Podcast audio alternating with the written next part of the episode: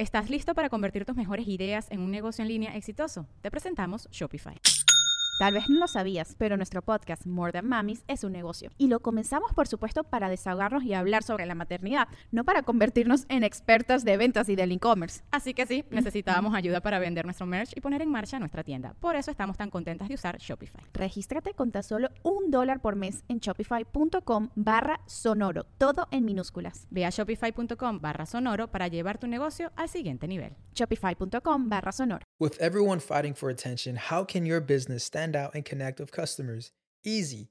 Get Constant Contact. Constant Contact's award winning marketing platform has helped millions of small businesses stand out, stay top of mind, and see big results fast. Constant Contact makes it easy to promote your business with powerful tools like email and SMS marketing, social media posting, and even events management.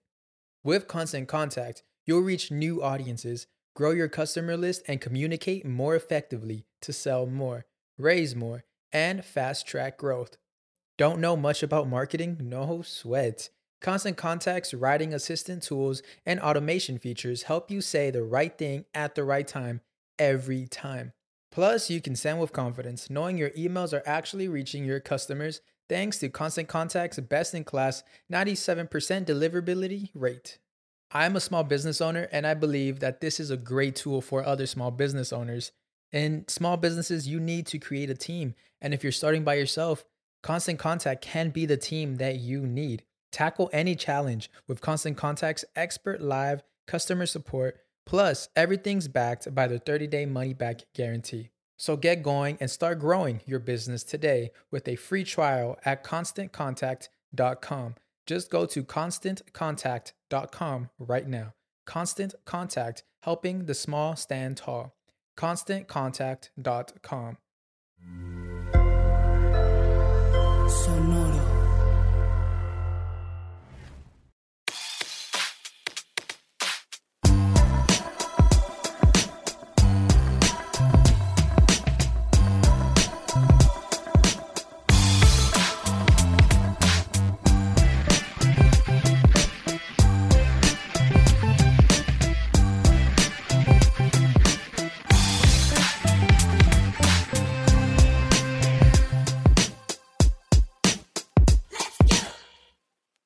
¿Qué tranza? Bienvenidos una vez más a Músicos de Sillón, el podcast donde hablamos de música como si supiéramos que es un acorde disminuido séptimo. Este será como algo de una mixolydian o algo así. Algo así se llaman cosas, ¿no? Raras. Son modos. Modos. Bemoles. Sostenidos. Hay un círculo que para un lado hay sostenidos, para otro lado hay bemoles. Ajá. Hay acordes mayores, menores, hay acordes teens, hay acordes pubertos.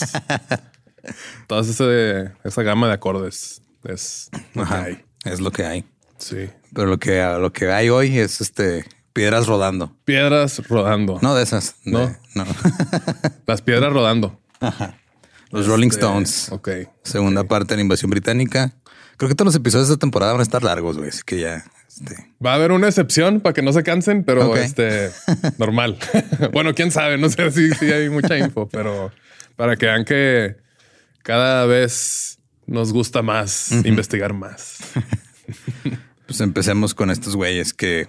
De hecho, Keith Richards y Mick Jagger se conocieron cuando estaban chiquitos, tenían siete años. güey. Ok. Vivían en Dartford, en Kent, pero luego la familia de Jagger se mudó a Wilmington, que estaba como a 8 kilómetros de ahí. Pues es un chingo de distancia para dos niños. Simón. Se volvieron a ver en años. Que no Ya, es este- acá, si, si vieran en la bici, güey, o algo. güey. Simón. Pero pues ya a mediados de los 50, este Mick Jagger, eh, que digo es el vocalista de los Stones, hizo una banda con Dick Taylor, un compa suyo, y tocaron El Pito puros Taylor. covers. Ajá, el Ah, Pito Taylor. Simón. Y eran covers de Muddy Waters, Chuck Berry, Little Richard, Howlin' Wolf, este Bo Diddley, que es, es lo que ya comentado antes de todo este movimiento de el blues revivió en, o sea, el blues como que estaba medio atascado en Estados Unidos. Llega a allá. Inglaterra y allá explota, güey. Todo el mundo está tocando con sus bandas de skiffle, como los Beatles y todos están tocando blues, jazz, todo ese pedo. Y de repente, güey, en el 61 se topa este Jagger a Richards en el tren. Ok. Se da cuenta que Richards trae unos discos también de Chuck Berry y Muddy Waters y dice a huevo, güey, vamos a hacer una banda. Ok. Y ya se juntan con, con Taylor, empiezan a tocar y todo. Y empiezan este, a hacer, arman un quinteto que se llamó a sí mismo los Blues Boys. Blues Boys. Simón. The Blue Balls Boys. Los- y este, ahí se dio, o sea, había en los periódicos locales y los fancies y todo, había uno que se llamaba Jazz News. Y ahí se enteraron que había otra otra, otra banda, perdón, que se era la banda de Alexis Corner, que se llamaba Alexis Corners Blues Incorporated. Ok. Estos güeyes demandaron. A este- huevo tenía que decir blues. Sí, güey, pues era, era lo que era lo que había. Ok, sí. sí. Entonces le mandan un, un demo acá a ese güey y les dice, ah, tocan chido, vénganse para acá, un, un club de jazz que se llama Ealing Jazz Club, ahí se conocen. Entre los que estaban en, en esa banda estaba Brian Jones, guitarrista, el tecladista Ian Stewart y el baterista Charlie Watts. Ok. Este Jagger Richards comenzaron a improvisar ahí con el grupo y empezaron a hacer ahí, pues como se empiezan a conocer los que fueron la primera alineación de los Stones. Las primeras piedras Sí, man, las primeras piedras se fueron ahí juntando. güey. juntando. Y este... Las eh, piedras juntando se encuentran así. Por eso es esa canción. Sí, güey. Porque ese güey está investigando Está investigando los Blues sí, Brothers. para su podcast. para su podcast. Me imaginé en un podcast. Alex Lora. Mamá, estoy en un podcast. Saludos a Alex que nos escucha. Simón. Ya por ahí del 62 en junio, este Jagger, Taylor y Richards dejaron Blues Incorporated, se unieron a Jones y a Stewart. eh, y también incluyó el primer ensayo a otros dos güeyes, a Brian Knight, que también era vocal, y a George Bradford, pero ellos ellos decidieron no unirse a la banda. Y este, porque no les gustaban tocar las rolas que querían tocar Jagger y Richards. Era, no, no queremos tocar esas madres de Chuck Berry. ¿Qué es ese pedo? De, Sí, eso qué. ¿Qué es eso de Bo Diddley? Ese es un puro nombre real. Skittle, Skibbity Beetle. ¿no? Y ya este, un día que iban a, estaban teniendo una entrevista por teléfono con la revista esta de Jazz News, les preguntaron cómo se llamaba la banda, no tenían idea. Dice este que Keith Richards que se acuerda que este Brian Jones vio un LP que tenían de Muddy Waters, que tenía una canción que se llamaba Rolling Stone y que le dijo Rolling Stones ok. y ya. Pero eran Rolling Stones sin G al final, al principio. Ok, Rolling. Los Rolling Stones. Ok. En ese momento la banda eran Jones, Jagger, Richard Stewart y Taylor. Luego Bill Wyman hizo una audición para met- meterse como bajista y fue este contratado como sucesor de Dick Taylor porque traía un ampli bien chido. Ok. o sea, tocaba bien, pero es de, eh, güey, te apesta en vergas. Pues es que es lo, lo mejor que sea para la banda, güey. La neta sí ha pasado de que eh, el ese güey, ¿por qué está ahí? De que no, pues checa su equipment, no acá. Simón. Y pues él este, tenía el Vox, el AC30, el que también este, platicamos en el episodio de los Beatles. Los Beatles. Ya en la formación clásica, los Rolling Stones, con Charlie Watts en la batería, tocó por primera vez en público el 13 de enero, 12 de enero del 63 en el Eating Jazz Club. Pero no fue hasta el 2 de febrero que ya este Charlie Watts hizo el baterista permanente de los. Rolling Stones.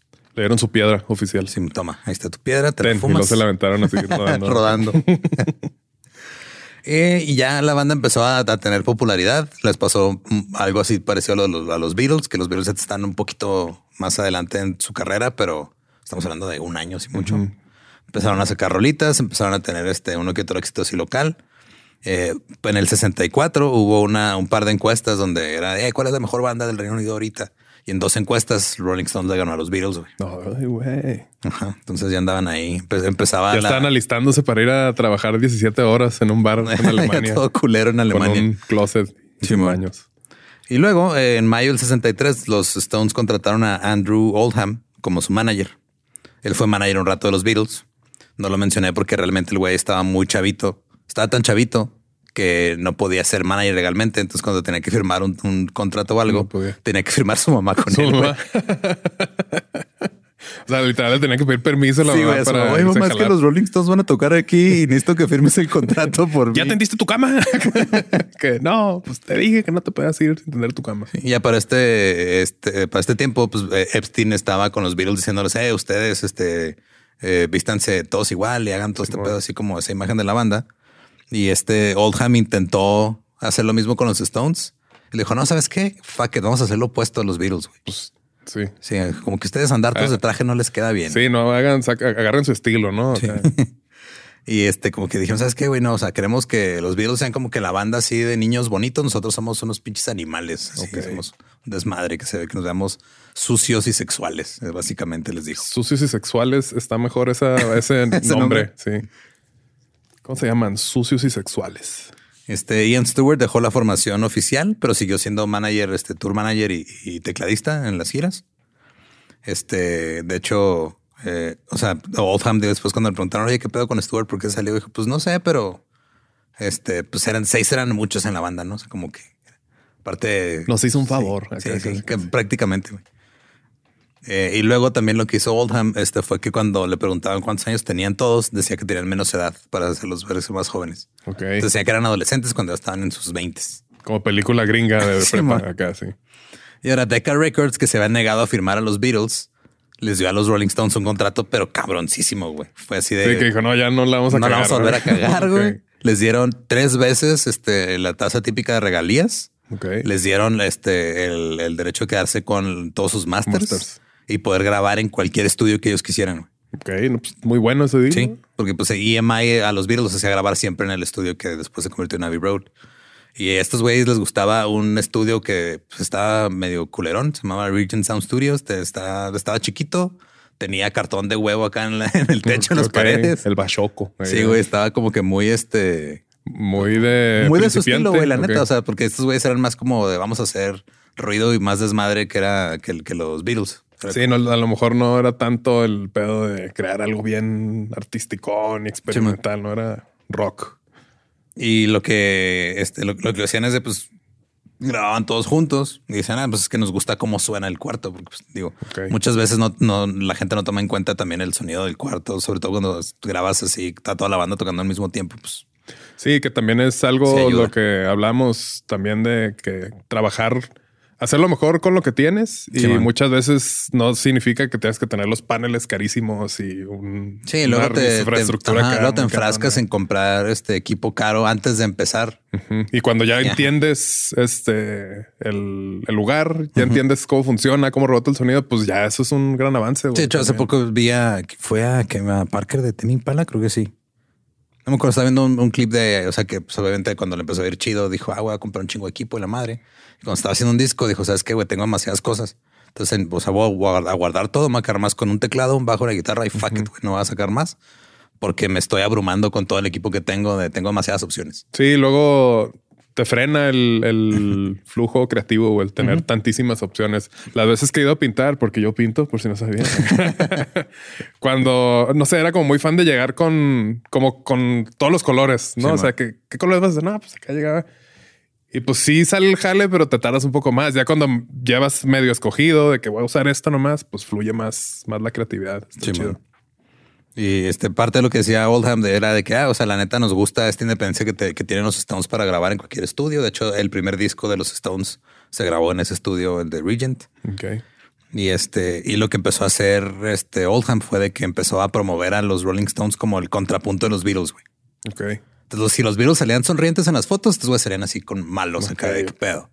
Este, y luego ah, como que le, pues, digo, clásico publicista que les mandaba cosas a los medios así de, oigan, este, eh, pongan este encabezado de, "Ah, dejarías que tu hija se casara con un Rolling Stone, cosas así de, De que sacaron Let It Be, los Rolling Stones, Don't Let It Be. no. no. Y sí hicieron este, pero este, o sea, Oldham dice que fue idea suya, güey. ok. Pero Wyman dice, la neta, pues, o sea, fue un poquito más orgánico que eso. Ok, ok. O sea, si éramos un, un desmadre, la neta. No fuera como que Sí. planeado así. Este, o sea, como que fue, pero lo que sí dice Wyman es de que cuando empezó a pasar, sí lo explotó más. Ok. O sea, fue, ah, o sea, sí hizo su, su versión así de, ok, va, pues es- se ven más cómodos asientos, vámonos por este lado, de aquí nos colgamos. El primer sencillo de los Rolling Stones fue un cover de Come On de Chuck Berry, eh, pero luego la banda se negó a tocarla en conciertos en vivo. Ok. Y este Decca compró nada más un anuncio para promocionar el disco.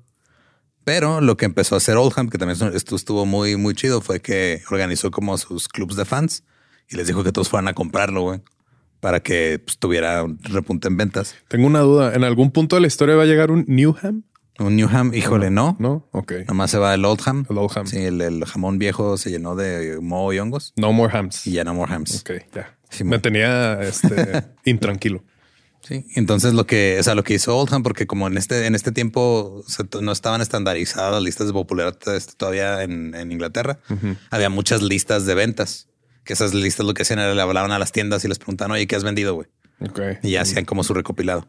Entonces Oldham le dijo a los fans, vayan a las tiendas que están, o sea, que le reportan estas listas para hacer que suban en, en las listas estos güeyes. Ah, Todo un manipuladorcillo. Sí, pues es ¿no? que, o sea, como Deca no quiso promocionarlo bien y los Rolling Stones están de acuerdo con que fue el primer sencillo, este güey dijo, pues hay que hacer lo que se pueda. Y logró que, que, que llegara al puesto número 21 en, en el Reino Unido, pues estuvo respetable para algo que no tuvo nada de promoción. Simón. Y luego ya empezaron a, tocar este con conciertos un poquito más grandes eh, y empezaron a hacer este shows. y Venían este, bandas gringas a Inglaterra y los Rolling Stones eran los que abrían. Ok. Los Beatles también aplicaron esa, pero luego lo que pasó es, tanto con los Beatles como con los Stones fue que eran tan populares eh, localmente en Reino Unido Que era, que les era más grande ajá. el acto. ¿no? Sí, güey. O sea, que había veces en las que los cambiaban, era de güey, te- los tenemos que poner como headliners porque si no la gente se va a ir. Ok. Wow, qué, qué, qué cabrón, ¿no? Y qué culero también para los demás de gira a sí, Inglaterra, vas acá bien vergas y llegas y oye, no, pues este vas a abrir tu propio concierto. Verga, ojalá y nunca pase. no sé, güey, está curioso. Está, ¿eh? está raro. Qué chido para ellos, como de que no, pues vienen a nuestro territorio, ¿no? Pero pues nosotros, pues chale. Ahora, el segundo sencillo de los Stones fue una canción llamada I Wanna Be Your Man. Mientras el manager y todo el mundo está así con que, ah, sí, este, somos los enemigos de los Beatles. Simón. Esta canción fue escrita por Lennon y McCartney. Ok. De. Ajá. O Sí. sea, para los Rolling. Sí, güey. O sea, I Wanna Be Your Man la escribieron ellos. Este, los güeyes sacaron su versión. Esta es la versión de I Wanna Be Your Man de Ah, los... I wanna be your man. sí, ¿no? Eh, Se parece, Simón. Ok, sí. Y este, los Stones lo sacaron en, en el 64. No, el 63, perdón. Y los Beatles lo sacaron también en, su... O sea, este, existen las dos versiones, pues. Ok. Eh, la de los Stones está un poquito más agresiva porque pues era... Creo que era la, la mayor diferencia entre los Stones y los Beatles es, Poquito más agresivo. es este pedo de que... O sea, los Beatles sí podían eh, tocar un poquito más pesado. También hay muchas rolas que se le atribuyen tanto a los Beatles como a los Stones de que fueron las, eh, los cimientos del hard rock. Ok. Pero los Stones lo hacían más seguido, por decirlo de cierto modo. Ok, ok. Les gustaba más, pues eso no se notaba ahí. Y este, la neta, Oldham, este, como los primeros tres sencillos fueron covers, el, el siguiente también era un cover de Buddy Holly, Not Fade Away se llamaba. Dijo, güey, este, necesitamos componer, o sea, que compongan sus rolas, porque están tocando puros covers de güeyes de blues de los este, 40, 50 que este, nada más a ustedes les importan. Y nos estamos perdiendo un chingo de dinero de regalías por composición. Ok, pues sí. Y este, y dijo, creo que no nos van a hacer mucho caso los adolescentes si seguimos tocando rolas de este de afroamericanos bluseros, este que, pues que nada, que nada le importan. Eso fue como que su pedo. Estos güeyes se ofendieron un poquito, pero dijeron, va. Jagger Richards empezaron a Le escribir dijo, sus, se tenía que decir y se dijo. ese dijo. Y este hicieron su, sus primeras rolas juntos, Jagger y Richards. Y luego tuvieron su primera gira gringa, güey, en junio del 64. Fue parte de este pedo de, ah, mira, este, están empezando a llegar las bandas británicas, va, a estar bien chido y todo. Pero aquí sí la cagó el manager, güey, porque llegaron y no habían tenido un éxito en Estados Unidos, no habían hecho prácticamente nada allá. Este pensó que nomás con llegar, eh, we're British, ya con eso iban a, a rifar, güey. Sí, la analogía sería de que, ah, voy a hacer un podcast. Al cabo, pegan. Así es. De que no, todo pega así tan fácil. Y aparecieron en un programa que se llamaba The Hollywood Palace con Dean Martin, una leyenda de la comedia en Estados Unidos que era el host. Como en, en esa, en- en- en- no, no siempre, pero en esa transmisión ahí estaba él. Y se burló de sus peinados y de que no tocaban chido. Ok. Vato, güey. Sí, güey. Es que Dean Martin, Dean Pues Martin fue haciendo el- lo suyo, ¿no? O sea, Dean Martin se hizo muy famoso ya en el, o sea, era muy famoso y luego tenían un club que era el club de los Friars. Y el Friars Club ahí era donde se juntaban y es donde se hacían los roasts. Ok. Entonces los roasts de que organizaba Dean Martin fueron los primeros roasts que se hicieron. Este güey inventó el roast. Entonces rosteó a los Rolling Stones. Ok, ok. Nice. ¿Se Este, agüitaron los Stones? Nada, les valió verga, la neta. Porque ahí mismo, en ese viaje, fueron a Chicago. Fueron a grabar ahí, como tenían la oportunidad de grabar en cualquier estudio, fueron a grabar ahí a Chicago y conocieron a varios de sus héroes. Conocieron a Muddy Waters, eh, ya habían tocado con este A Batman, a Superman. Y este, este, grabaron algunas rolas con ellos y estaban, estaban como que ya encontrándose como banda más chido. güey. Ok. Y luego en, eh, estaban ellos, eh, había como una, una especie como de también, o sea, a los Beatles fue en vergas en el Ed Sullivan Show. Y luego pues fue, ah, mira, también les vienen los Stones, tráetelos. Pero Sullivan no quería contratarlos, güey, porque dijo, es que son bien desmadrosos, güey. Ok. O sea, los Beatles hicieron un desmadre, pero ellos no son desmadrosos, ellos más están ahí tocando y este, moviendo la cabeza a los lados y cantando sus cancioncitas. Los Stones son un desmadre, güey. Y este, y o sea, tocaron, les fue chido, pero Sullivan no quería volverlos a tener en el programa. Ok. Pero al final, por presión del público, tuvo que volverlos a llevar un par de veces más. Acá también pasó con los Stones lo mismo que con los Beatles, de que la- unas versiones de los discos salían en Inglaterra, otras salían en. Estados Unidos. Es un desmadre la discografía de estos güeyes también. Con el pedo de los DVDs, ¿no? Región 1, región Sí, 2, ma. región 3, 4. así. Pero es como si la región 1 y la región 4 tuviera Distintas. otras escenas, güey. Ok, ok. Y eh, empezaron, este, tenían como un, eh, un seudónimo cuando toda la banda escribía una rola. Ok. eh, usaban ese seudónimo para darle el crédito a, a las todos. bandas, Simón. Eh, eh, sacaron el, el sencillo que era también un cover de que se llamaba Little Red Rooster.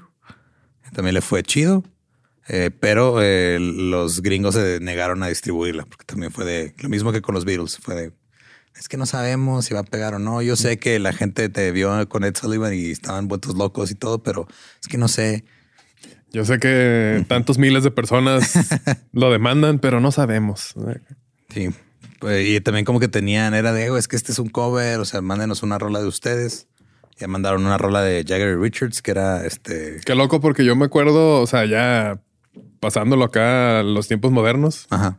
con los Tolidos en Juárez, esto que Simón. una vez de que, que contaron así, oye, ¿qué les parece si empezamos con un cover? ¿verdad? Al revés, porque como toda esa era de que fue los 2000, 2000, ¿no? Simón. los de deluxe y todo eso aquí. Todos "Hola, los ¿cómo covercillos, estás?". ajá. Puros covers así, ponquetos. ¿no? Pues el cover que hicieron de este, de cuando hicieron el tributo a Bronco, les quedó chido. güey. Simón. Sí, Saludos a, a Luis Cortés y al resto de los Tolidos. Eh, ya sacaron el sencillo que era, era Heart of Stone y What a Shame era el lado B. Y llegó el número 19 en los Estados Unidos. Ese ya fue como el primer sencillo escrito por Jagger y Richards. Ok. El segundo LP británico de la banda salió en enero del 65, llegó al número uno. Eh, se llamaba Rolling Stones Number Two. En, en- en Estados Unidos nomás se llamó The Rolling Stones como el primer disco. En Inglaterra, cagadero, güey. Confundiendo así a los Sí. fans. Llegó al número 5. Ese disco fue grabado en Chicago y Los Ángeles. Y este, y aquí la banda empezó ya a irse de gira. Fueron a dar shows en Australia y Nueva Zelanda. Hicieron 34 conciertos allá para más o menos un total de 100 mil personas entre todos los shows. ¿No tocaron con chido. Flight of the Concords? No, todavía estaban, estaban muy, muy chiquitos. Muy Estaban chiquitos, así, sí. chiquitos. Ok. Eh, y este, ya cuando empezaron a hacer más, más rolas, sacaron el sencillo The Last Time. Y fue la primera ya este rola Cover de de, The Jagger. Last time she said. Y ya el fue el primer sencillo escrito por Jagger y Richards que alcanzó el número uno en. Inglaterra. Y ya con eso como que se sintieron más de, oye, sí es cierto, podemos hacer esto, güey, no, no estamos tan güeyes. Sí, no, la te- no armamos". hay que hacer puro cover. Simón. Y luego pasó algo que les cambió muy cabrón el rumbo a la banda. Un día, mientras estaban de gira, Keith Richards grabó un riff. Y la grabó nomás como dijo, ah, esta melodía quiero que la toque una sección de metales. Ok. Y era el riff de I Can Get No Satisfaction. Te, te, te, Simón.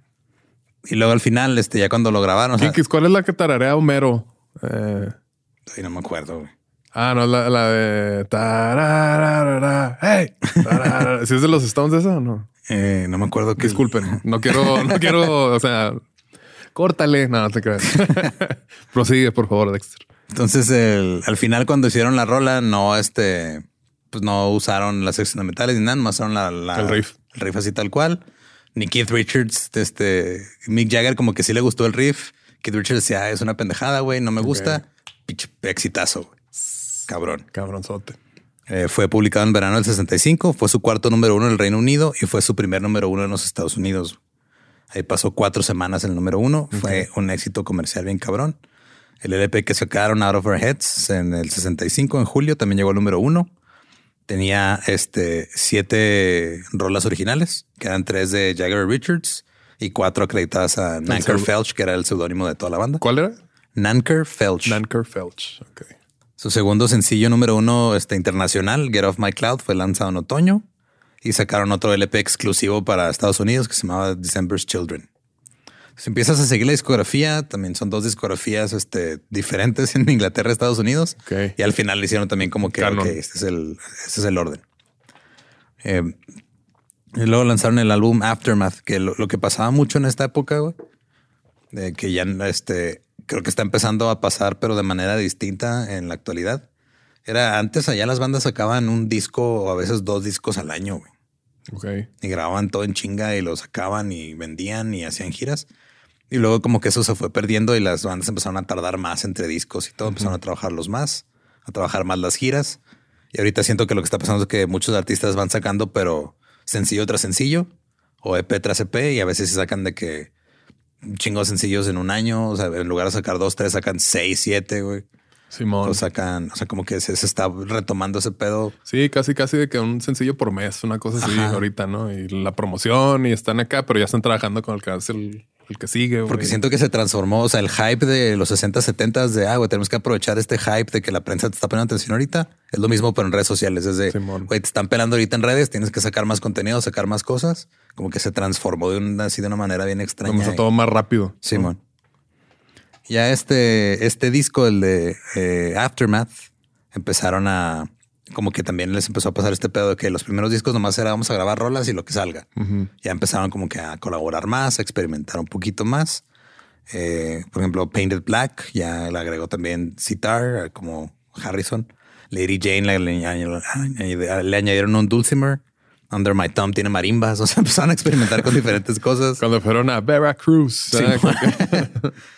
Pues si tuvieron una rola de 12 minutos en el disco que era casi pura improvisación, güey, como que empezaron a experimentar más, más chido. Y este, su- el punto máximo de los éxitos eh, de en, en los sencillos de los Stones fueron entre el 66 y el 68 más o menos, cuando más tuvieron éxitos en las listas.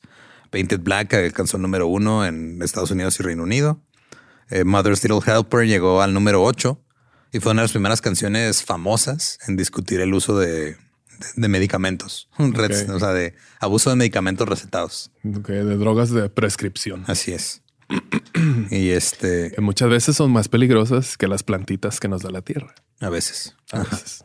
hay plantitas que te matan Sí. o que te tratan feo una vez. Este, bueno, no sé qué tan cierto sea, pero una vez me platicaron de niño que pues mi abuelo andaba allá en el monte, güey, y hizo sus cosas y se limpió con este che, hierba ponzoñosa. Pues pobrecito él. Pobre, sí. Si le hubiera hecho este, eh, más bien, yo creo, una toallita húmeda o algo. Wipey. Siempre traigan wipes. Y también este fueron en- por esta época lanzaron eh, uno de sus primeros videos oficiales, que fue dirigido por Peter Whitehead. Y para eh, el junio, julio del 66, en el verano, hicieron su gira en América del Norte y ya sus conciertos, pues era toda la energía que, que todavía no sé cómo hasta la fecha se sigue moviendo Sí, así ¿verdad? Mick Jagger, güey, pero qué pedo con ese güey. No sé, ese vato. Ese vato creo que ya falleció hace algunas décadas, pero el cuerpo sigue acá. Sí, güey. Hizo ¿Sigue algún bailando? trato. Sí, sigue aquí, güey. No sé. güey. reflejos acá. Y este, obviamente, los, los policías, este, las autoridades de los- las ciudades donde iban a tocar, les cagaba que fueran los Stones porque tenían que calmar. Tenían a que un- trabajar. Sí, güey, tenían que calmar a una horda de adolescentes haciendo desmadre.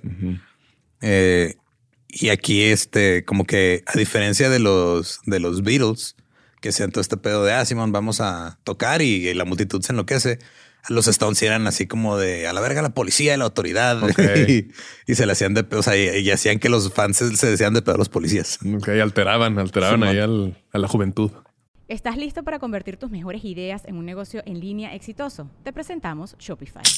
Tal vez no lo sabías, pero nuestro podcast More Than Mamis es un negocio y lo empezamos por supuesto para desahogarnos y hablar sobre la maternidad, no para convertirnos en expertas de ventas y del e-commerce. Así que sí, necesitábamos ayuda para vender nuestro merch y poner en marcha nuestra tienda. ¿Y cómo suena con Shopify? Llegó otra venta. Shopify es la plataforma de comercio que está revolucionando millones de negocios en todo el mundo. Ya seas un emprendedor desde tu casa o desde donde sea, Shopify es la única herramienta que necesitas para iniciar, administrar y hacer crecer tu negocio sin dificultades. Con Shopify puedo gestionar pedidos, envíos y pagos desde cualquier lugar, brindándote toda la información y estadísticas de tus ventas al detalle. Regístrate para un periodo de prueba con tan solo un dólar al mes en shopify.com barra sonoro, todo en minúsculas. Ve a shopify.com barra sonoro para llevar tu negocio al siguiente nivel. Shopify.com barra sonoro. Y como les está yendo muy chido en los conciertos, dijeron, oigan, ¿y si sacamos un, disco en vivo? Sacaron este eh, God Live If You Want It en, en, diciembre de ese año. En enero del 67 lanzaron Between the Buttons, que alcanzó el número 3 en el Reino Unido, número 2 en Estados Unidos. Y esa fue la última vez que estuvo este Andrew Oldham como manager. Okay. Aquí llega Allen Klein que después fue manager de los Beatles. Simón. Alan Klein ahí este, eh, se metió a hacer un nuevo contrato con Decca y ya empezaron a sacar más, más discos, más sencillos y todo. Sacaron un sencillo que se llamaba Let's Spend the Night Together o Pasemos la Noche Juntos. Ok. Cuando tocaron en Let's Sullivan Show, eso era demasiado escandaloso, güey. Les hicieron que cambiaran la letra a Let's Spend Some Time Together. Some Time Together. Pasemos algún tiempo juntos. Tiempo. ¿Y si la cambiaron? Sí, güey. Pero cuando aplicaron la de Rage, la BBC, cuando les dijeron, por favor, no digan groserías. Sí, fuck you, I won't do what you tell me. Fuck you, I won't do what you tell me. Ah, disculpen. no, sí lo cambiaron, pero no estaban contentos al respecto. Let's spend some time some time together. In the night.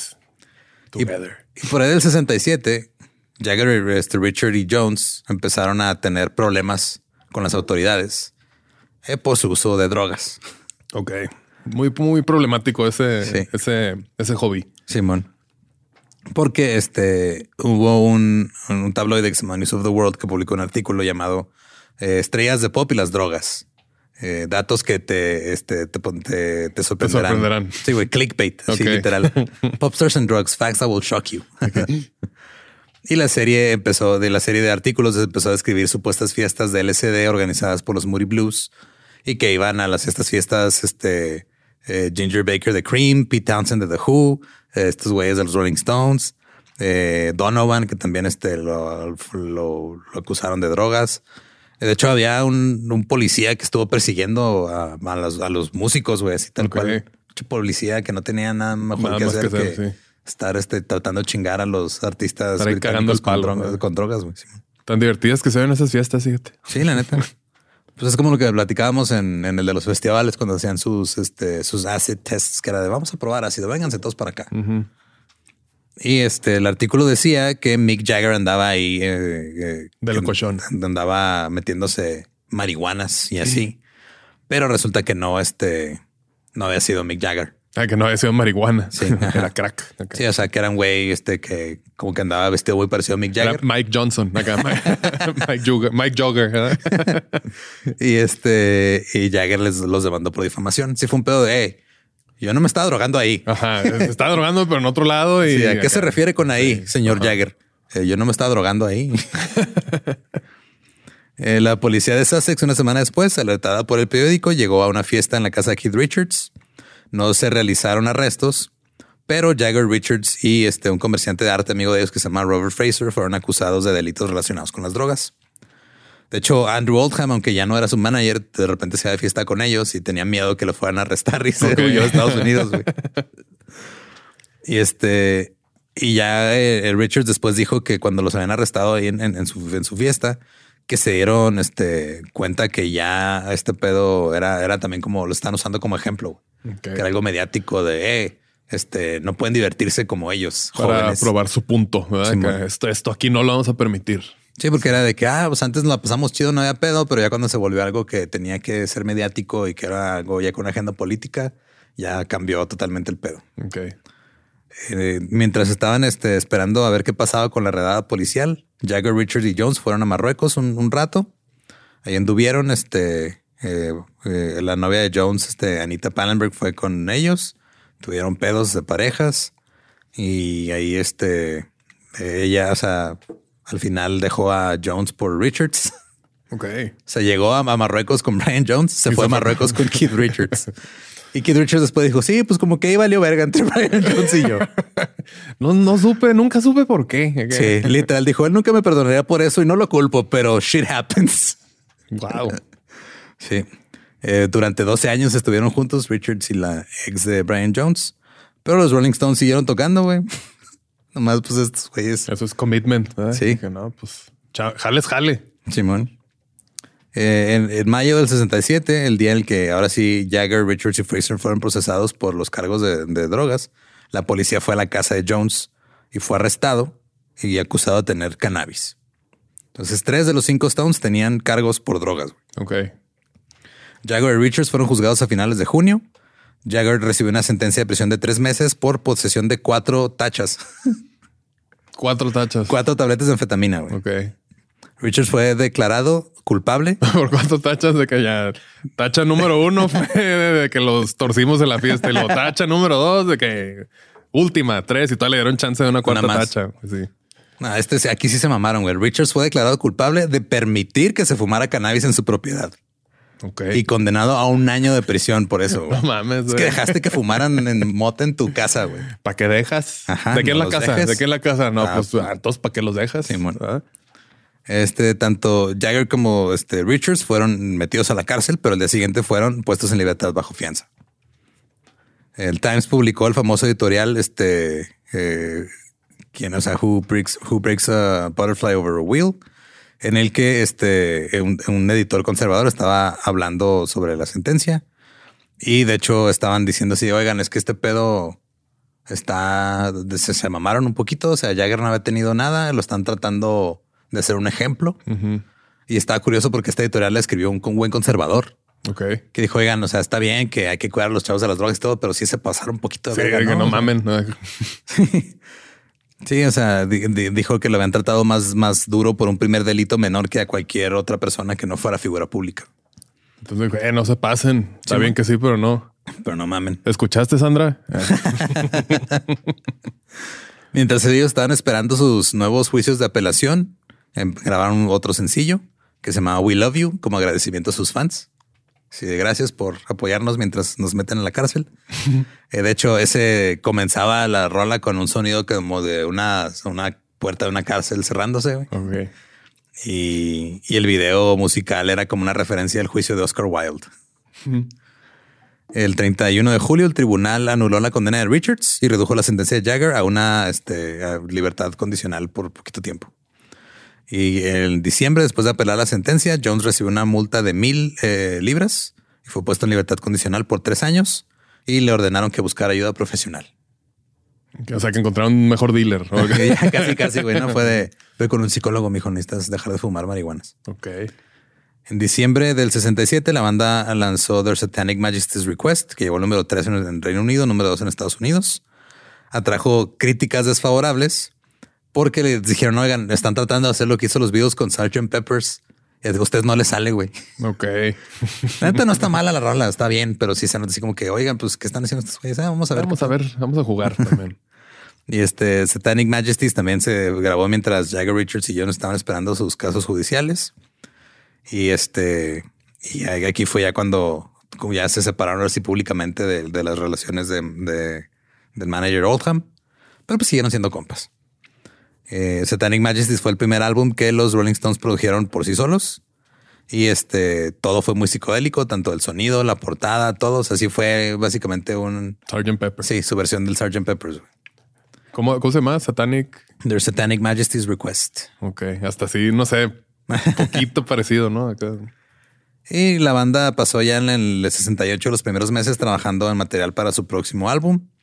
De estas sesiones sale la canción Jumping Jack Flash, lanzada como sencillo.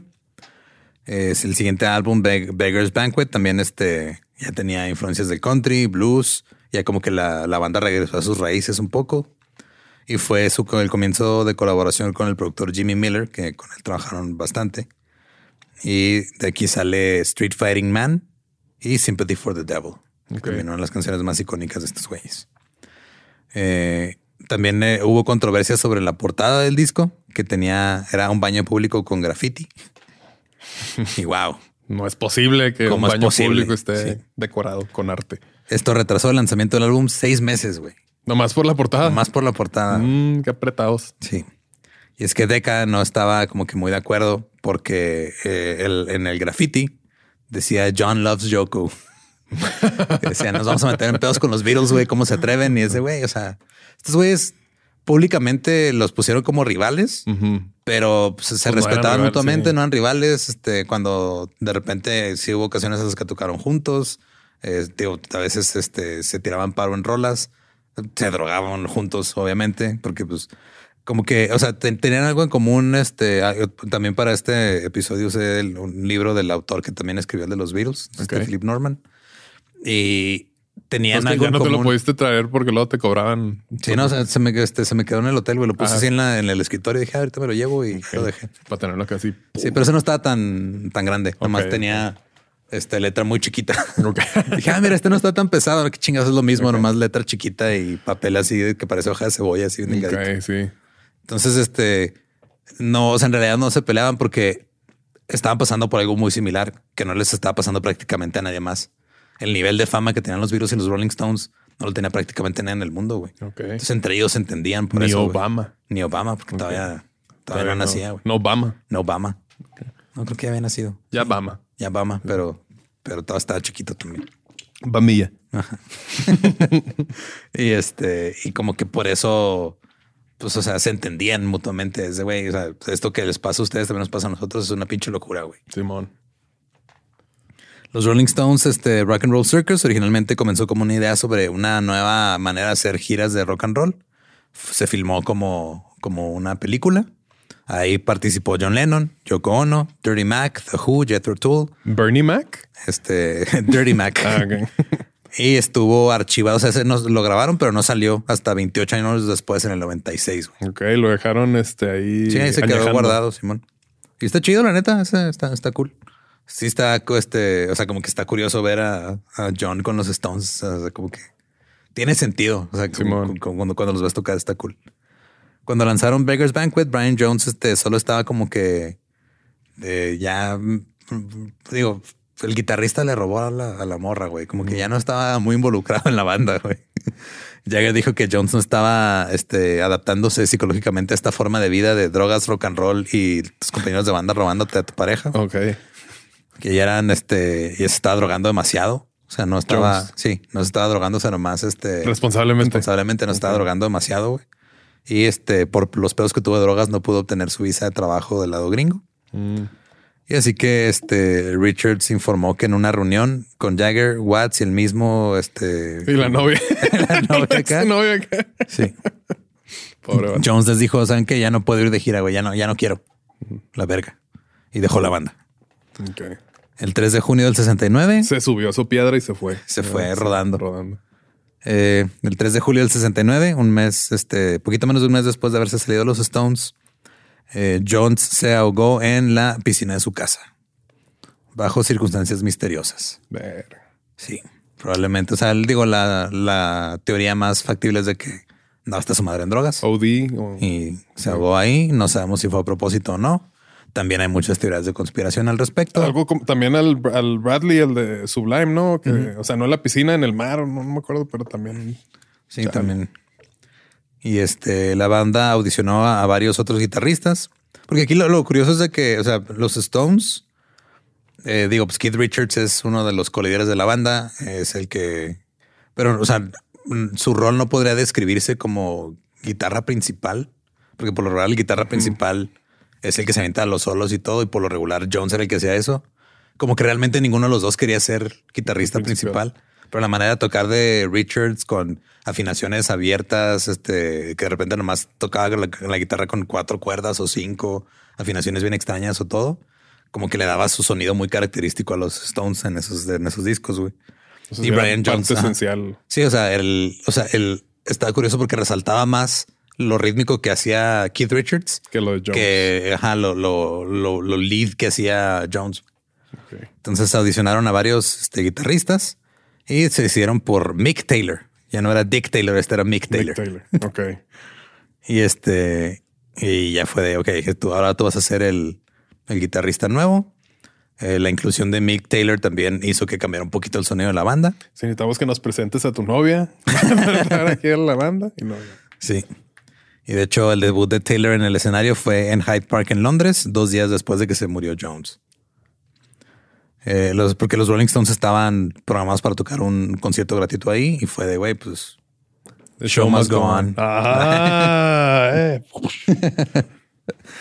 Y de hecho, este Jagger comenzó leyendo un extracto de un, de un poema, este, y una leyó también una elegía sobre la muerte de, de Brian Jones y todo, y lanzaron muchas mil, miles de mariposas al parque en memoria de Jones. Muy emotivo, muy bonito todo. Eh, y luego este, abrieron su set con I'm Yours and I'm Hers, que yo creo este, fue idea de Richards. Ok. Chale. Pero este era un, un- un cover de Johnny Winters. Ese concierto, o sea, imagínate, güey, que tu primer concierto con la, tu nueva banda sea enfrente de 250 mil personas, güey. Pelada. Así, ¿eh? como sin pedos. Y Lo este- más que he dado tocar son enfrente de como 50. 50 personas, no 50 mil. yo, Creo que sí está muy ajá, de- o sea, enfrente, o sea, de tocar música, creo que como unas 200. Una vez que con la banda que tenía, la de Van Tango, le abrimos a Pastilla en Juárez. Como 150, 200, Pastilla. yo creo, Simón. Estuvo, estuvo cool. Está chido. O sea, y fueron dos shows, o sea, no fueron todos juntos. Fueron como 80 en un show, como 80 Ah, en ok, otro. ok. Simón. Es que era el show para menores de edad y el show para mayores. Para mayores. Sí, yo cuando nos tocó en cuando estaba con Ligre, saludos a Ligre, Ujú. en el Neon Desert que Ah, estuvo chido. tú también tocaste, ¿no? ¿O no? No, yo no toqué. O sea, tú cubriste a la banda a los a los dependientes. Ah, no, yo no, ahí fue, no, no fue en ese, fue Ok. después. Simón. Pero sí eran como 50 personas. Está chido. Estuvo, estuvo chido. güey. Sí. 250 mil personas. No, sí es, sí es mucho más. Eh, De hecho, cuando, cuando o sea, este se grabó como un especial, este The Rolling Stones at the Park, salió en la televisión. Eh, el director este, de Black Hill Enterprises que los presentó, los presentó en el escenario como la mejor banda de rock and roll del mundo. Ok. Y así que digamos, muy equivocado no estaba, la neta. Pues sí. Eh, el, el- show también este debutó su nuevo sencillo, Honky Es Tonk que Women. todavía no salía Korn, por eso. No, todavía no, güey, Sí. Simón. Si no, ahí sí es de que, híjole, no sé. El último disco de los Stones de los 60 fue Let It Bleed. eh, con Let It Bleed. Ajá, Let It Bleed. Muy parecidos los nombres, ¿eh? Con Let It Bleed, Let It Bleed. Sí, era esa. Simón. De ahí sale Gimme Shelter. Y este, You Can Always Get What You Want. También grandes canciones. Ya también tenían. están- Le están metiendo ya más, más producción, que tenían este, no sé, vocalistas invitadas, eh, un coro ajá, de el acompañamiento de London Back Choir, que este después dijo quítenos de los créditos porque hay otras rolas aquí que no estamos de acuerdo con su contenido de la madre. Somos, este, somos un coro profesional. No queremos que nos relacionen con estas chingaderas. Pero al final dijeron, está bien, no hay pedo. Eh, Midnight Rambler también salió de ahí. Ya cuando terminaron su gira por Estados Unidos, la banda tuvo el concierto gratuito de Altamont, que fue el que platicamos en los, en los festivales, eh, que fue al este de San Francisco, donde los Hells Angels estaban de seguridad, donde Meredith Hunter fue apuñalada y golpeada hasta la muerte por este eh, alguien ahí en el. No, pues es que siempre por el nombre se me da el pedo que no era mujer. Meredith era un, era un vato Ok. que fue apuñalado y fue un desmadre Altamont. Este, muy triste. Fue como el principio del fin de la era de del Festivales ajá, de tamaño. de- ajá, del Peace and Love. O sea, fue como de, "Hey, güey, esto era paz y amor y tenemos a los Hells Angels aquí y alguien acaba de morir, güey. Eh, estuvo, Qué loco estuvo eso, denso sí. ese pedo. Y eh, empezaron a, a- Por esta época se empezaron a hacer muy famosos los bootlegs. Los bootlegs es gente que grababa el concierto y te lo vendía y te. Si eran literal así cassettes grabados de ah, este pedo este, lo grabé en vivo en tal lugar. güey". Simón. Y como que ellos dijeron, ah, pues vamos a entrarle. O sea, si la gente quiere este pedo en vivo, vamos a darles más este, discos en vivo. Y este sacaron porque había una grabación pirata que se llamaba Liver Than You'll Ever Be, que se hizo muy popular entre los coleccionistas de bootlegs. Así que sacaron el disco Get Your Yayas Out en el 70. Y este, el crítico Lester Banks, un crítico muy famoso de, de música de su época, dijo que era el mejor álbum en vivo de la historia. Ok, porque todavía no salía Alive 2007. Todavía no salía, Simón. Sí. Alcanzó el número uno en Estados Unidos, el número, no, perdón, número uno en Reino Unido, número seis en Estados Unidos. Que hecho, este. mm, No sé si te acuerdas, ¿viste la película de Almost Famous? La del chavito que se va de gira con una banda para escribir un artículo para Rolling Stone, ¿no? Como que me acuerdo.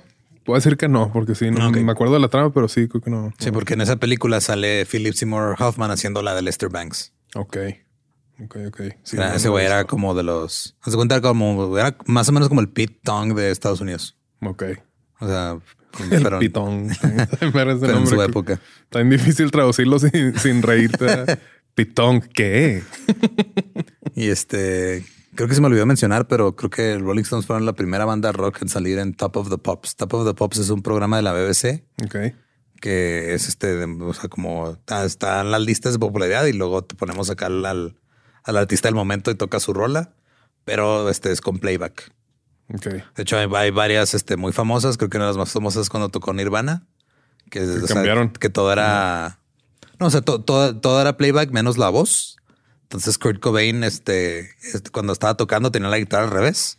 Dave Grohl estaba pegando al aire con las baquetas Ah, sí. y Kurt estaba cantando como una octava más, más grave. Entonces sonaba acá como, como goth. Ok, ok. Y el Chris estaba haciendo un desmadre. O sea, hay, varios este, así de, eh, pues no queremos hacer playback. No, pues van a tener que hacerlo. Ah, bueno. Ah, bueno, vamos a hacer nuestro desmadre. Eh, ya para eh, los el- sí, finales de los 60, en el 31 de diciembre del 69, salieron tocando Gimme Shelter en una como un programa que hizo la BBC sobre la música de los 60 en general, que se llamaba Pop Go the 60s, era como para despedirlos. Y ya con eso fue de adiós 60, vénganse los 70s. Y empezaron a tener pedos con sus disqueras. Ok. Chale. Y empezaron a tener pedos con Alan Klein. Así que los este, Stones dijeron, ¿saben qué? A la chingada todo, vamos a hacer nuestra propia, propia disquera, Rolling Stones Records. Ahí lanzaron Sticky Fingers en marzo del 71 y tenía su portada diseñada por Andy Warhol. Ahí nomás. bien, Ahí nada más. Eh, de hecho, en algunos mercados se lanzó una portada alternativa porque decían que era ofensiva. Ok. La portada era nomás una foto que hizo Andy Warhol de un güey que era este, o sea, se veían la, como los jeans de un vato, sin, era la- era de la cintura para abajo la foto y estaba la, el zipper como que abierto, Abierto, medio abierto. Y eso era ofensivo. Ok. No Como poner nada. John Loves Yoko en un graffiti. güey. Qué apretados eran antes. Esta portada fue la primera en presentar el logo que todo el mundo conoce de los Rolling Stones, que se hizo súper icónico. De la, La boca y la la boca y la lengua, Simón. Que era este. Eh, fue idea de Jagger de, "Ah, oigan, vamos a hacer un, un logo y vamos a copiar este como la lengua de la diosa Hindu Kali, que es más o menos así parecida, y una boca, la chingada. Y este.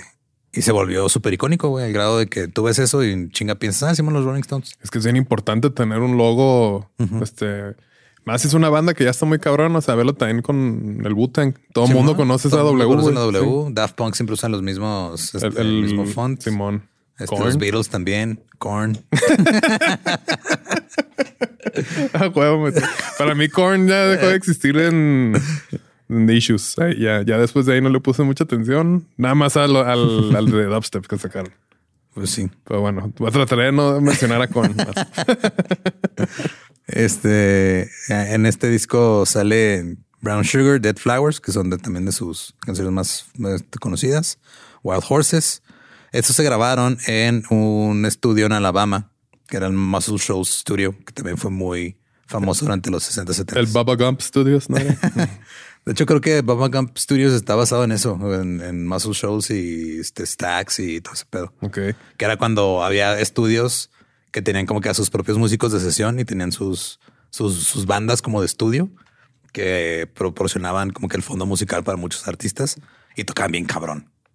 Entonces el son- Muscle Shoals definió muchos sonidos, Stax Records también, este Stax era más Motown creo, pero Creo que son los músicos más cabrones técnicamente, ¿no? Los de sesión, más que los de en vivo. Bueno, no sé. ajá, pues, es que son, digo, O sea, son, cosas este, diferentes. habilidades pero diferentes. sí, sí. O sea, técnicamente, pues no sé. Sí, o sea, sí tienes que este, estar muy cabrón para poder adaptarte a tantos artistas diferentes y, y como que servirles bien para lo que quieren lograr.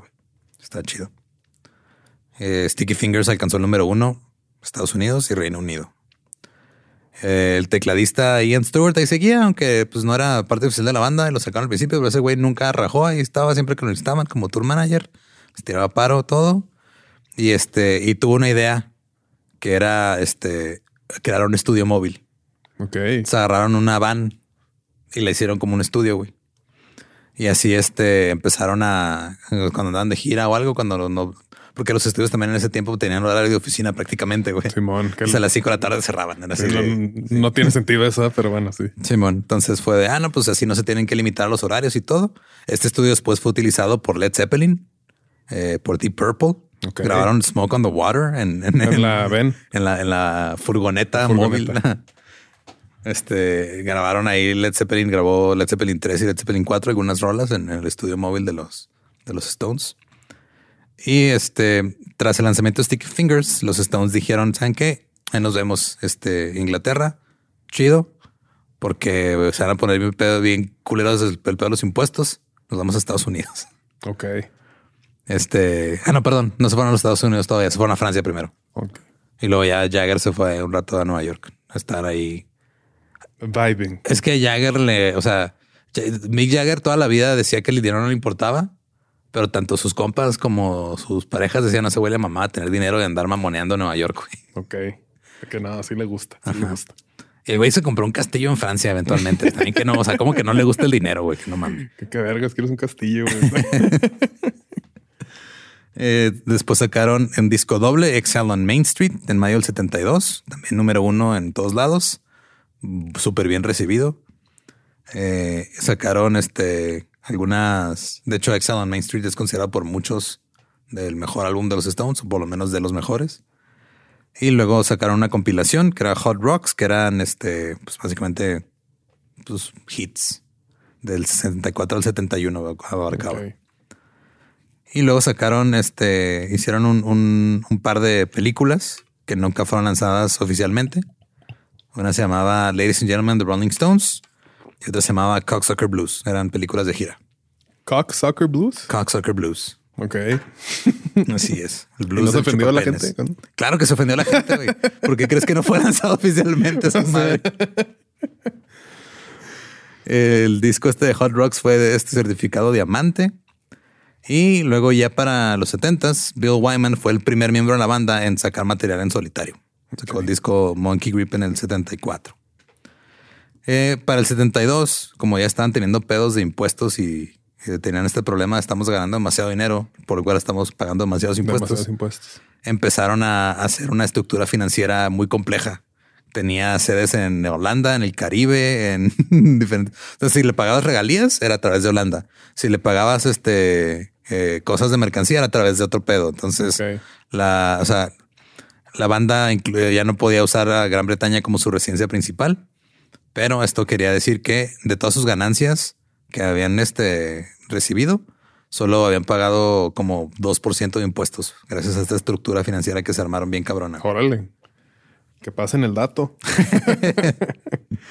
Eh, para el 72 también grabaron algunas sesiones en, en Jamaica, en Kingston, para el álbum que lanzaron en el 73, eh, que tuvo un éxito muy cabrón, el éxito Angie.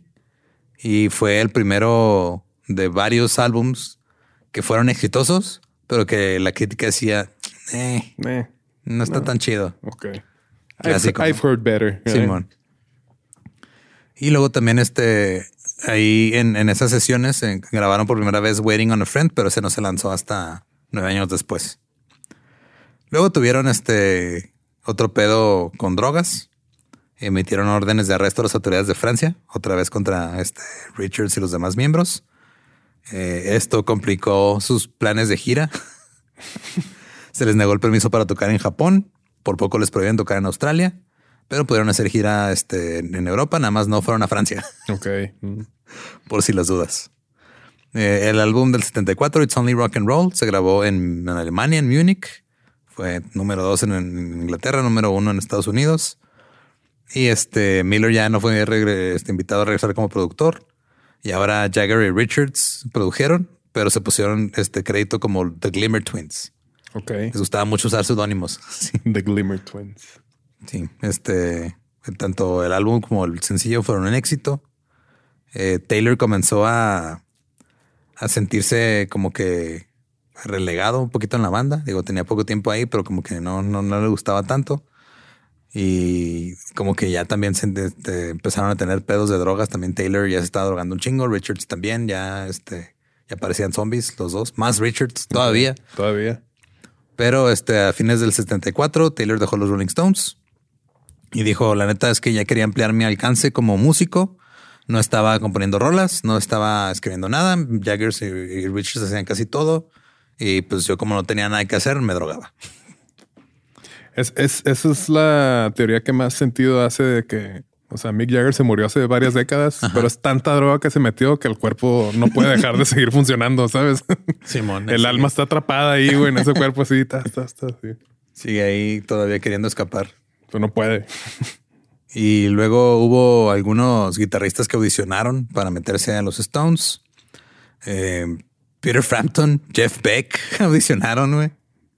Eh, Rory Gallagher, después dijeron este. O sea, como que los invitaron a tocar y ellos no sabían que están audicionando. Como que fue de, "Eh, a llamar un Ah, rato. Simón. Y luego fue de, ¿sabes qué? No te queremos en la banda. Y, ah, cabrón, yo no, no sabía que estaba audicionando, pero chingón. Pero, o sea, siento que hubiera estado raro este Jeff Beck en los Stones, la neta. Como que siento que se hubiera cambiado mucho la banda. O sea, Jeff Beck toca muy cabrón y ha hecho, hizo cosas muy chingonas y que en paz descanse, acaba de morir hace poco, pero siento que le hubiera, se hubiera llevado los Stones por una dirección que Muy distinta. Simón, que no sé si para bien. El Ronnie Wood hizo audición también y dijeron, este güey es el bueno, se quedaron con él. Y este, y él ya había rechazado quedarse en la, en, en- en la banda una vez, se lo habían invitado, pero dijo que no, entonces vez- esta vez dijo que sí. Eh, De que no. Ándale. bueno. sí, güey, de hecho, este eh, Ronnie Wood tocaba en una banda que se llama Faces. Vocalista de Faces era Rod Stewart. Entonces hasta Rod Stewart decía así de nada, te apuesto que este güey les va a decir que no. Y ándale que al final sí les dijo que sí. Ok. En el 75, Wood se unió a los Rolling Stones para su próximo tour. Y eso contribuyó a la disolución de Faces y a que Rod Stewart avanzara su carrera muy exitosa de solista. Ok. Entonces al final Rod Stewart dijo, pues me quitaste la banda, pero gracias. Ahí tengo un vinil que compré en un tianguis aquí Simón. Del sencillo ¿Crees que soy sexy? Esta primera vez que viene en español, güey. Sí, Wow, ah, qué chingón. También co- compré en esa, esa misma vez el de Espeluznante de Michael Jackson. Wow. Está en vergas. güey. Hicieron el Tour of the Americas eh, con, el, con Ronnie Wood como miembro, pero Ronnie Wood era como un empleado, no, no recibía porcentaje de, ajá, de la sociedad financiera de los Stones. Hasta 1990 ya lo metieron como a la, a la estructura financiera. Antes de eso nomás le pagaban un sueldo por. Ok. De que Eh. sí, te vamos a meter acá a la estructura financiera, pero tu licencia tiene que ser de las Islas Caimán, tu acta de nacimiento de... Del sí, casi, güey. El Tour de las Américas fue un éxito bien cabrón. En el 76 tocaron otra vez en Inglaterra, en Nerfworth, eh, frente a 200 mil personas. Y este, su show empezó como a las... Porque a los Stones les encantaba Tocar llegar tarde, güey. Ah, tarde.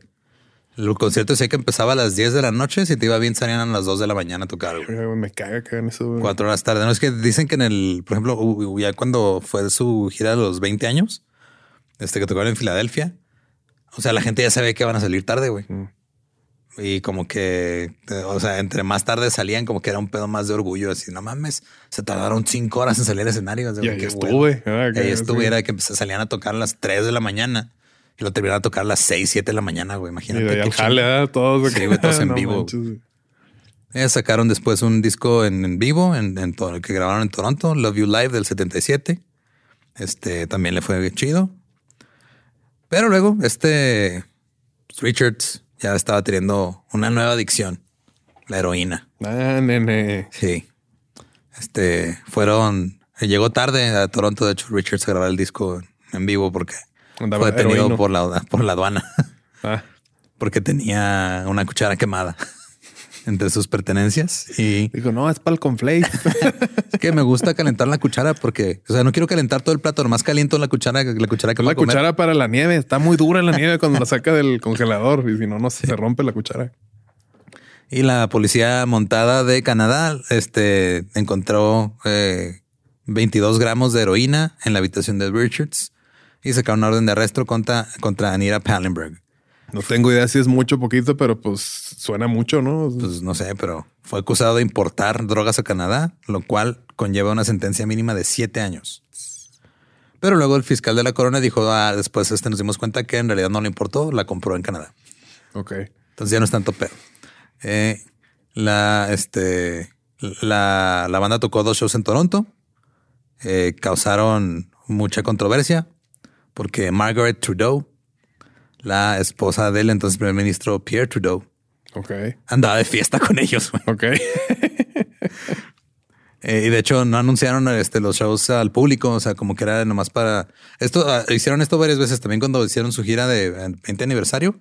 Tocaban así en estadios y luego de repente se ponían un nombre falso y avisaban en una estación de radio local y tocaban en un bar para 200, 300 personas. Qué chido eso. Simón. esto lo empezaron a hacer desde Toronto, pero porque como que tenían esa necesidad de güey, es que sí, qué chido tocar en los estadios y con un chingo de gente y escenarios y todo pero como que querían regresar al feeling de estar tocando en un bar, güey, nada más. Ok, de que mm, curioso, van a tocar The Sliding Pebbles en un bar así. Mm. Sí, The Stumbling Rocks. Stumbling Rocks. What? Mm. el 4 de marzo, Anita Pallenberg, la pareja de Richards, expareja de Brian Jones, se declaró culpable de posesión de drogas y le pusieron una multa. El caso de drogas contra Richard se prolongó durante más de un año, luego le dieron una sentencia suspendida y le ordenaron para, como parte de su condena, tocar dos conciertos a beneficio este, para personas este, eh, ciegas en Oshawa. Y luego, bueno, pues aquí está el rider para esos dos conciertos, era droga. se tocaron los Rolling Stones y los New Barbarians, un grupo que este Ronnie Wood formó para eh, como que promocionar su, su disco solista. Entonces Wood tenía su disco solista con esta banda que lo tiró para los New Barbarians. Ahí también tocaba Keith Richards y tocaron los Rolling Stones para show a beneficio porque este güey este, se está metiendo heroína. Em, también ahí terminó su relación con Pallenberg. Pallenberg no pudo frenar su adicción a la heroína y este y pues estuvo, estuvo batallando con ese pedo. Y aunque los Rolling Stones siguieron siendo populares a principios de los 70, ya como que la gente no les estaba, o sea, los críticos no están haciendo caso, como que ya era, ya no era lo nuevo, ya eran como que el establecimiento. Entonces ya no era, ya era lo mainstream y como que ya muchos incluso los veían como un pedo de nostalgia, ¿no? Así, ah, sí, es esa banda que hace, hace 10, así, güey. O sea, hace 10 años estaban chidos. Ahorita ya nomás este, se drogan y hacen sus cosas en el escenario ya. Porque a mediados de los 70 que empezó a hacerse un poquito más influyente el punk, ya las cosas que hacían los Stones de hacerla de pedo y todo ya se veían como que muy ñoñas. Ok, sí, sí, sí. Pero en el 78 lanzaron Some Girls, que incluía el, éxito Miss You y Far Away Eyes, y les fue chido también. Otra vez volvieron a las cimas de las listas. En el 78 tocaron en el primer programa de la cuarta temporada de Saturday Night Live. Y luego en el 80 sacaron este otro disco, pero eh, empezaron a tener pedos Jagger y Richards Richards quería hacer una gira en el verano, este, pero Jagger no quería. De hecho, Jagger le empezó a pasar lo mismo. invierno. de hecho, Jagger le empezó a pasar lo mismo, güey, en esa época que, que, a los Beatles él ya no quería tocar en vivo. Que se hartó. Se hartó.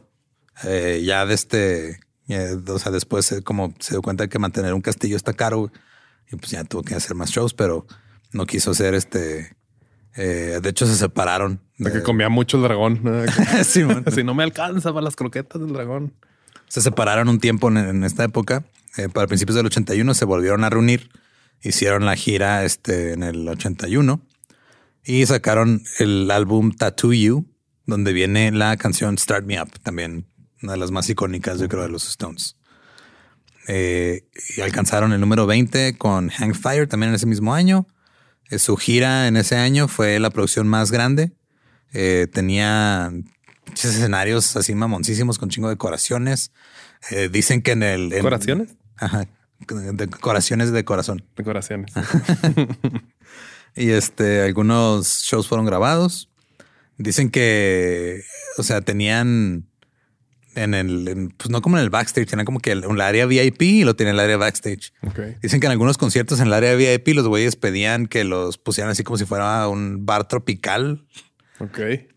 Que en, unos incluso hasta llevaban este pericos así enjaulados para que estuvieran ahí de, adorno, güey, básicamente. O sea, ya estaban así en un nivel de, excentricidad demasiado mamón. Simón.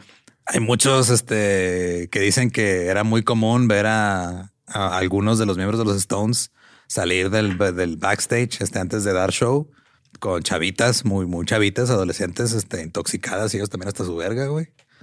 Eh, no todos. Charlie Watts como que ese güey baterista siempre andaba como que él en su pedo. Practicando sus rudimentos. Simón, y él no se metía. De hecho, hay una anécdota muy famosa de una vez que eh, Charlie Watts le, le, puso un chingazo a, a Mick Jagger porque Mick Jagger estaba hablando. Oh, sí, mi baterista Charlie Watts y este güey va y le pone pinche cachetado y dice, no, tú eres mi vocalista, yo no soy tu baterista. Dele, güey.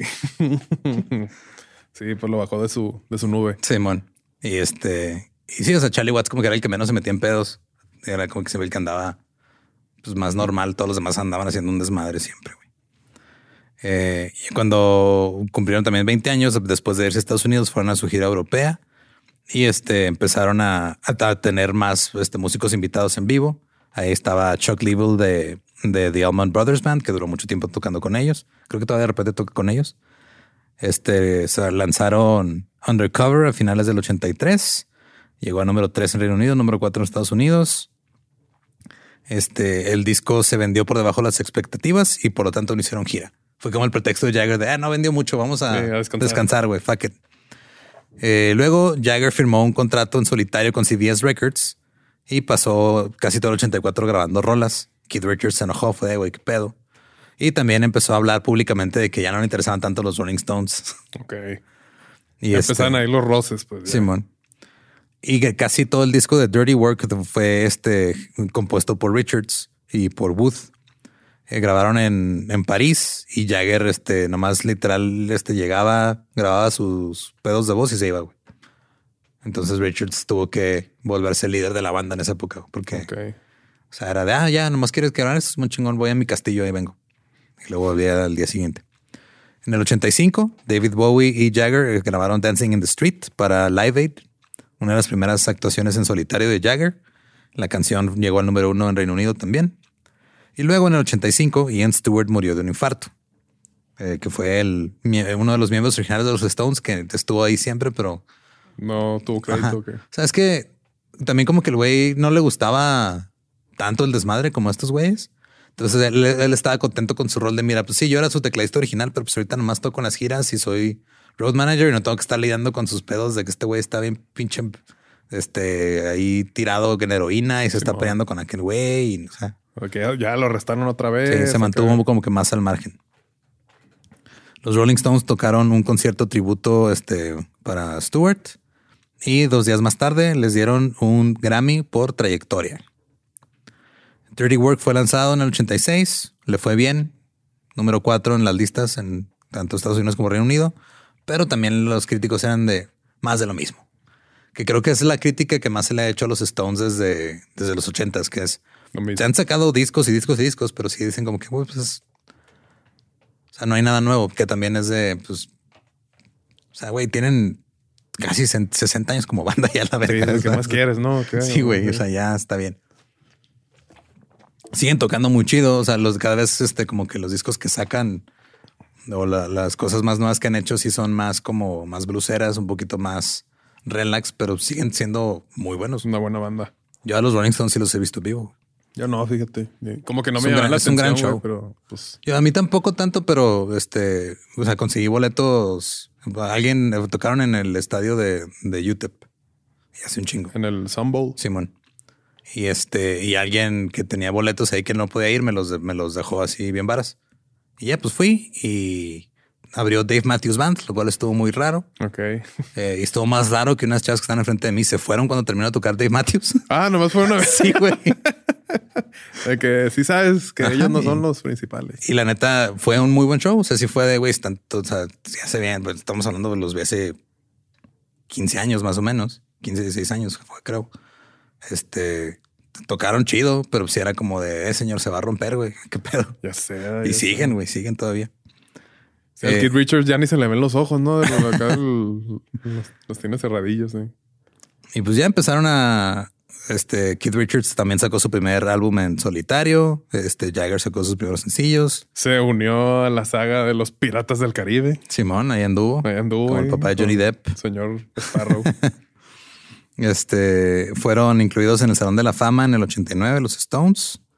Eh, ahí fueron ya como que Jagger y Richards empezaron a, a medio a hablarse bien otra vez. Empezaron a dejar de lado su desmadre y empezaron a trabajar en otro nuevo disco. Que pues también, o sea, aquí fue donde se puso todavía más dura la crítica de ah, Simón, ya hemos escuchado esto.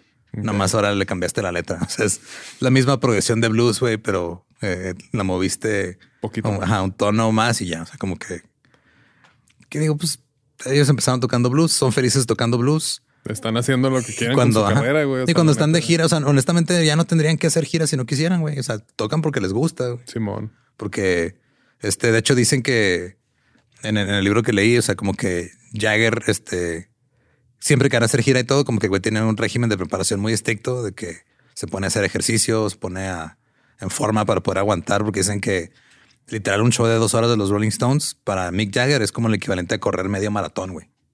De, de todo lo que se mueve, todo lo que corre y todo. O sea, sí es una Se chingada. prepara, pues, sí. Entonces se prepara bastante. Y dicen que el que más está siempre como que ansioso por tocar o estar haciendo algo es Keith, güey. Porque como que ya este, como dejó las drogas y le bajó todo su pedo, como que necesita hacer algo y pues ya no quiere meterse heroína. Entonces lo saca a través de, de hacer música, de tocar en vivo. Ok. Entonces, como que ese pedo de Jagger le gusta tener este, sus propiedades mamonas, sus mansiones y todo. Keith toca porque quiere tocar y pues ahí siguen. Porque lo necesita también. ¿no? Simón. Eh, la gira del 91 fue la última gira de Bill Wyman. Eh, y luego ya sacó su autobiografía eh, unos un tiempo después. Y luego empezó a hacer giras y formó este The Rhythm Kings de Bill Wyman, una, de sus, una bandilla que tenía ahí. La banda se tomó un descanso también, donde Watts lanzó dos álbumes de jazz. Wood grabó su quinto álbum solitario. Y este Wyman el cuarto, Richards su segundo. O sea, ya empezaron como que los Rolling Stones empezaron a hacer como, ah, mira, vamos a juntarnos de repente para hacer giras, pero cada quien anda en su pedo. Eh, Wandering Spirit es el tercer disco de Jagger. Ese sí tuvo muy buenas críticas, le fue chido también en ventas. Y este empezaron a. Aquí fue donde empezaron a, a reeditar todos los discos para hacer como que el canon discográfico oficial, la disquera de, de Virgin Records a través del. de- o sea, ya era como su nueva disquera, empezaron a juntar ya todo bien. Y este Daryl Jones fue reclutado como bajista en, los, en el 93, eh, como reemplazo de Wyman. Y, y este. Ah, espérame, me perdí. Ah, Simón. Y luego sacaron Voodoo Lounge, ganaron el Grammy a mejor álbum de rock en el 95.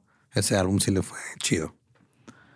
Y el. No me acuerdo si es en la que venía la de God gave me everything I want.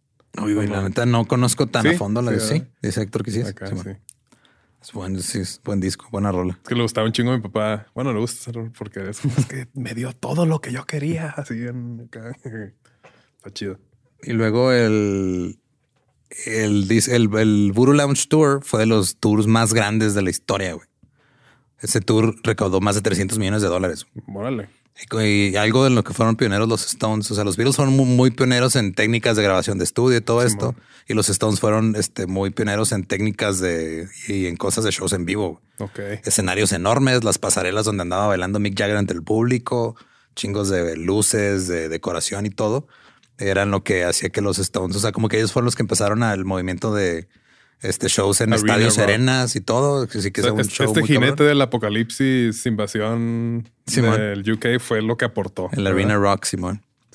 Eh, el- en septiembre del 94, los Stones sacaron su rola Love is Strong y tocaron Start Me Up en los MTV Video Music Awards, donde les dieron el Lifetime Achievement. Y este empezaron eh, el 18 de noviembre del 94. Los Rolling Stones fueron pioneros en otra cosa. Fueron de los primeros artistas en transmitir un concierto por internet. Ok. En el 94, güey. 94. pues, Fueron 20 na- minutos. Nadie tenía cómo verlo, ¿no? Eh, Sí, güey, fueron 20 minutos de concierto. El video estaba a 10 cuadros por segundo, güey. Este, así resolución bien chiquita y todo, pero Eh, Lo hicieron. Lo hicieron. Eh, lanzaron en el 97 Bridges to Babylon, otra vez con críticas mixtas. el video de Anybody Seen My Baby sal- sa- salió a Angelina Jolie, salía mucho en MTV VH1, de ese video sí me acuerdo que andaba ahí. Este, hicieron el, el Bridges to Babylon Tour por Europa, América del Norte. Seguían haciendo sus shows en vivo enormes. Eh, a finales del 2001, Mick Jagger lanzó su cuarto álbum en solitario. Eh, también le fue 2-3. Y luego, un mes después de los ataques del 11 de septiembre del 2001, Jagger Richards y una banda que armaron ahí hicieron el Concert for New York City. Fueron parte de ese concierto para recabar fondos y este, hacer este como pues, Awareness. eh, ajá, beneficencia. Beneficencia. En el 2002 sacaron 40 Licks, que era un álbum doble de éxitos para marcar 40 años como banda. güey. En el 2002 ya tenían 40 años como banda. 40 años. Ahorita ya tienen 60 años como banda.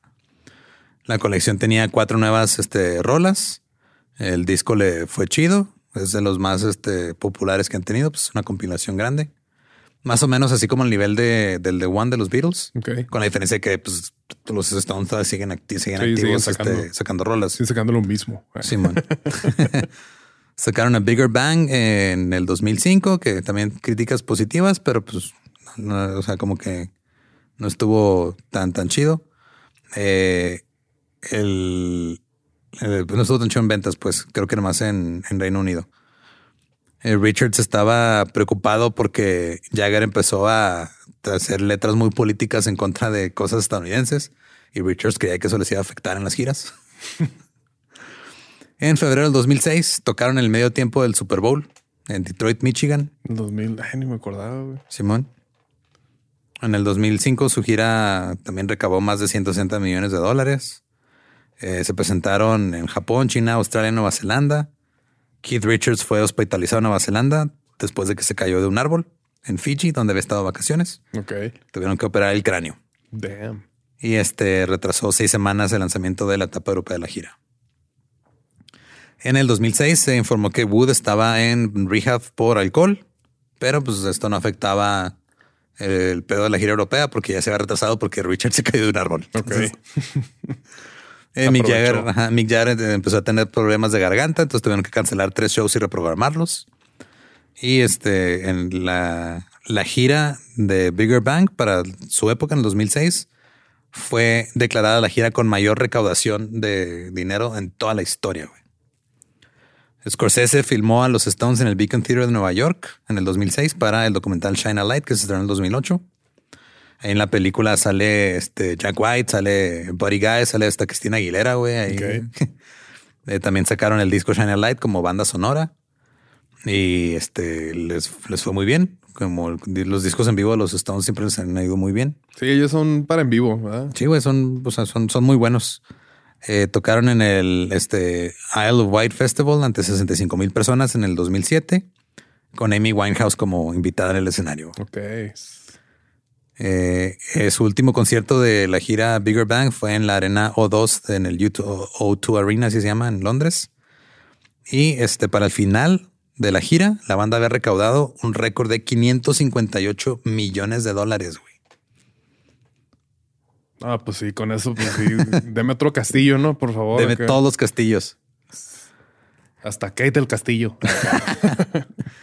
Eh, y empezaron a trabajar este eh, en unas canciones que se habían quedado pendientes de Excel on Main Street eh, durante el otoño de ese año con el productor Don Was y en el 17 de abril del 2010 lanzaron un sencillo de la canción Plundered My Soul como parte del Record Store Day. Fue como una edición especial.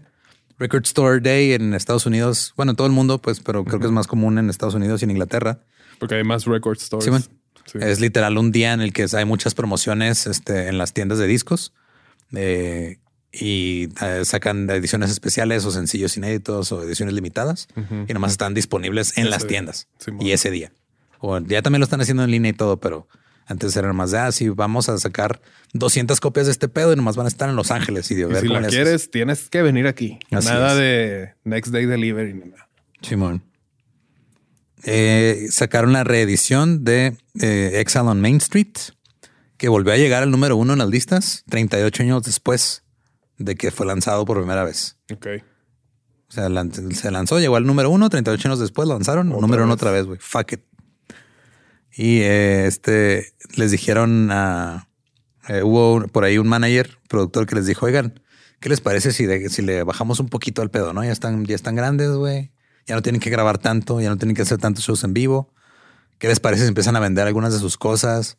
Como su catálogo, este, no sé, merch, merch, todo ese pedo, como para hacer más dinero. La banda dijo ni madres y lo corrieron a la verga. Ándele, güey. Eso, eso, eso, eso, es rock. Qué chido, güey. ¿Qué te parece si te das a la verga? Ah, güey. y sí le dijeron así, güey. Yo lo vi en un documental. Sí.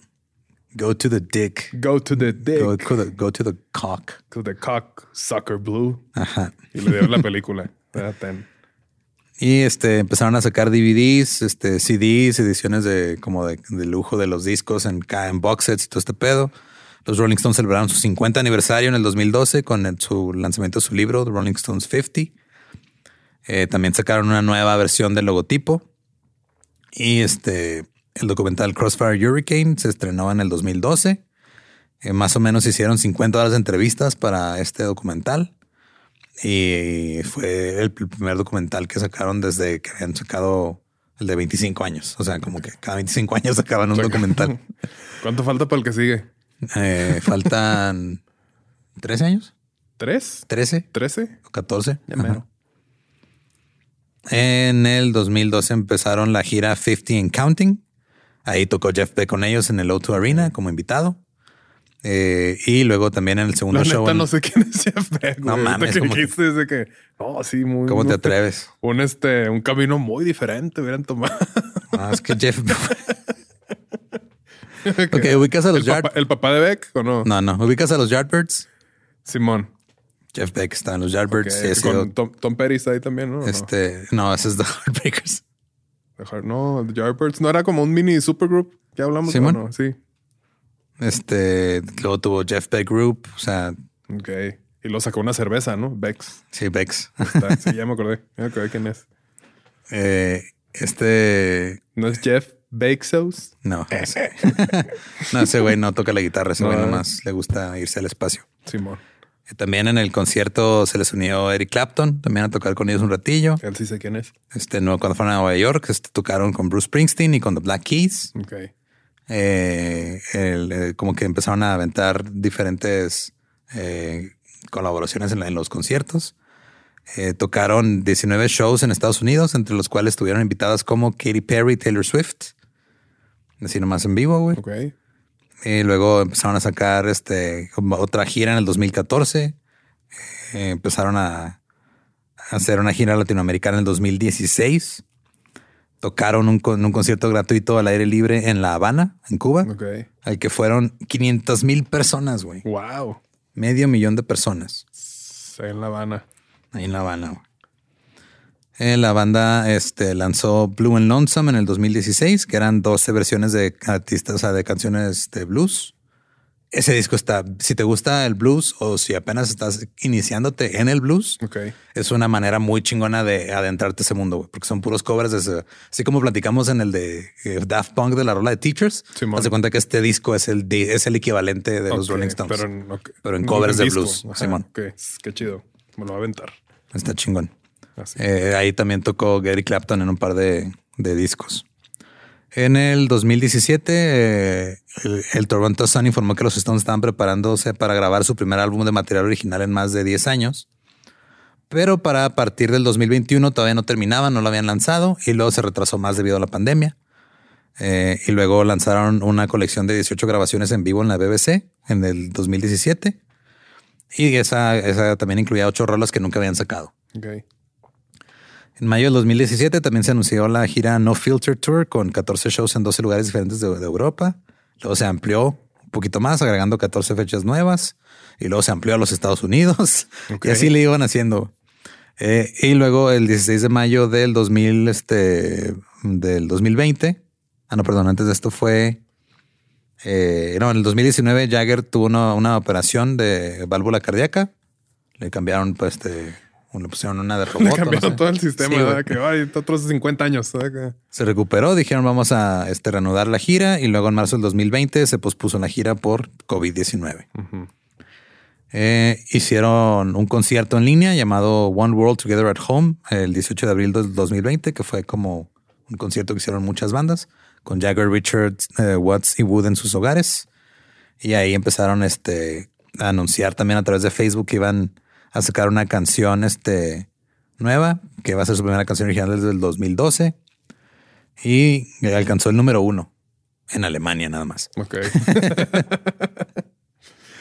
En agosto del 2021 Ay, me pegué por burlarme. se este, anunció que Watts se sometería a un procedimiento médico no especificado y que iba a dejar la gira de No Filter. Y Steve Jordan ocupó el puesto como baterista. Pero luego Watts murió el 24 de agosto del 2021 a la edad de 80 años. Eh, ahí el, el contenido de todo el sitio web oficial nomás fue reemplazado por una foto de eh, Charlie Watts. Eh, lo que empezaron a hacer en, la- en las fechas que caen en los conciertos es que cada concierto ponían como un videíto, fotos, imágenes como tributo a Charlie Watts. Más o menos como una... Sea, ponían como que un solo de batería simple de Charlie Watts de- con imágenes de él de fondo, como una especie de tributo. Ok. Eh, Qué privilegio morir haciendo. Sí, güey, lo que te gusta. Lo que te gusta, güey. Qué privilegio darle un chingazo en la cara a Mick Jagger y que no te corra de la banda, güey. Sí, porque no. sabe que tienes razón, güey. Simón. No, señor, yo no soy su baterista. Tú eres mi vocalista, la vocalista. verga. Todos ustedes me la pelan. Ándeles, güeyes. Eh, en el 2021 se convirtieron otra vez en el acto en vivo con mayores ingresos. Le ganaron a Taylor Swift, güey. La banda comenzó su nueva gira en el 2022 con Jordan en la batería. Y este, vámonos a las, a las, a las cifras. Eh, déjame, ¿dónde dejé ese pedo? Porque tienen un chingo de récords y cosas acá de, de que dices, güey, ¿qué está pasando? Eh, digo, sí, creo que obviamente, eh, bueno, ha tenido 30 discos de estudio, 23 discos este, en vivo, 12 eh, compilaciones oficiales, eh, alrededor de 340 canciones en su catálogo. Son el cuarto grupo mejor este, vendido de todo el tiempo. Eh, muchos dicen que la canción de I Can Get No Satisfaction es, si quieres explicarle a alguien qué es el rock and roll, ponles esa rola. Pues sí. Eh, ellos, este, como que tuvieron su, su periodo en el que a través de lo que hacía Richards en la guitarra, los efectos que usaba, mucha distorsión, mucho fuzz y todo, fueron perfeccionando el sonido que después se convirtió en, en las bases del hard rock que empezaron a usar ya más en los 70s grupos como Zeppelin, por ejemplo, que también era blues, pero más distorsionado, con más agresividad. El payasito, Zeppelin. Simón, falleció Zeppelin. en la feria de Zeppelin. Eh, los Rolling Stones han vendido 240 millones de discos. Eh, en- han generado más de 1.500 millones de dólares en puras giras, güey. Eh, sin marearse. eh, giras y derechos de canciones, perdón. Eh, han hecho más dinero que YouTube o Bruce Springsteen o Michael Jackson o Britney Spears o The Who. Prácticamente han hecho más dinero que casi todo mundo, mayormente en giras. güey. Y la banda han- ha recibido múltiples eh, eh, premios, tres Grammys, han sido nominados 12 nominaciones. Tienen el Grammy este, de carrera, Lifetime Achievement en el 86, el Juno Award, este, tienen varios, eh, eh, el Juno, el NME también de mejor banda en vivo. El Eh, premio Lo Nuestro. Premio ajá, The Hours. The Hours. Y este han sido, de hecho, uno de los pedos que tuvieron este Mick Jagger y Keith Richards fue cuando hicieron este, le, le dieron la orden del Imperio Británico a, a Mick que le hicieron Sir. y que lo este, este Keith Richards se enojó con él. Así de güey, que nos supone que éramos antisistema y que a la verga la reina. Simón. Pero pues ahí andan haciendo sus cosas. Este en el 2022, eh, el Royal Mail de Inglaterra sacó una serie de estampillas que creo que es el más grande honor que les pueden dar. La neta. Y sacaron una, este, una moneda conmemorativa del 60 aniversario, güey. Wow. La de 10 de 10 varos, ¿no? Está el, está el, el calendario azteca y el otro lado Y del otro lado está los Rolling Stones. Sí. Y es una, O sea, ha habido muchísimos miembros, o sea, a diferencia de los, los tres miembros como más este, longevos ahorita, pues son Mick Jagger, Keith Richards y Ronnie Wood. O sea, Mick Jagger y Keith Richards desde el principio y Ronnie Wood desde el 75. Pero han pasado muchos por ahí, por esa banda. Eh, muchos eh, músicos invitados, muchos conciertos, muchas drogas y ahí siguen, güey. Déjame ver cuántos años tienen ahorita estos güeyes, porque sí es un pedo de. Creo que entre más pasa el tiempo, sí es más como que. O sea, yo desde el, desde el, cuando los vi, dije, ah, güey, no, no creo que vayan a durar 5 o 10 años más y no mames. Este, pero ahorita Mick Jagger tiene todos los años del mundo. Keith Richards tiene, eh, tiene 79, Mick Jagger. Keith Richards también. Ronnie Wood tiene 75, güey. 79. Y siguen ahí. Tienen todas sus moves like Jagger. Damn. Haciendo lo que les gusta, valiéndole madre la crítica, güey, pero pues ahí están los números. Son chingos. The numbers. No, y o sea, hasta la fecha, a sus casi 80 años, siguen siendo las mejores bandas en vivo que puedas ver en tu vida, güey.